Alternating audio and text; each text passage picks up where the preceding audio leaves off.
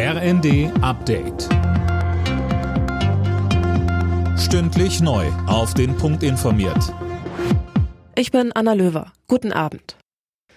Hans-Georg Maaßen hat die Frist für einen freiwilligen Austritt aus der CDU verstreichen lassen. Bis heute Mittag hatte der Ex-Verfassungsschutzchef Zeit, diesen Schritt selbst zu gehen.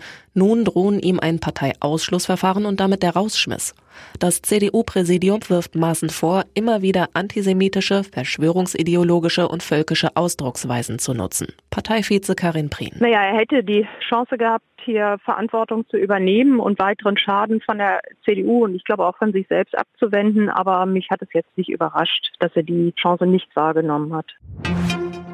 Bei der Post wird morgen und übermorgen wieder gestreikt. Vor der nächsten Tarifverhandlungsrunde will die Gewerkschaft Verdi nochmal Druck machen.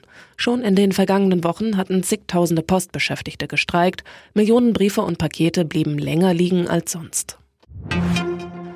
Die USA haben den mutmaßlichen chinesischen Spionageballon abgeschossen und Peking ist empört. Einzelheiten von Anne Brauer. Ein US-Kampfflieger hat den Ballon, der über die USA geflogen ist, vor der Küste abgeschossen, so dass die Trümmerteile ins Meer fielen. Die Teile sollen nun untersucht werden, um herauszufinden, welche technischen Fähigkeiten der Ballon hatte.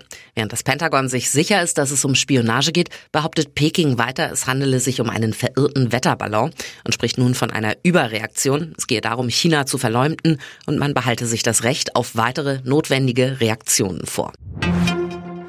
Immer häufiger kommt es auch in Deutschland zu Hackerangriffen. Der Schutz der kritischen Infrastruktur ist aber verhältnismäßig hoch, heißt es vom Bundesamt für IT-Sicherheit. Denn Betriebe wie Krankenhäuser oder Energieversorger sind gesetzlich zu strengen Schutzmaßnahmen verpflichtet. Rekordmeister Bayern München steht wieder an der Tabellenspitze der Bundesliga. Die Bayern siegten beim VfL Wolfsburg 4 zu 2. Zuvor hatte Werder Bremen beim VfB Stuttgart 2 zu 0 gewonnen. Alle Nachrichten auf rnd.de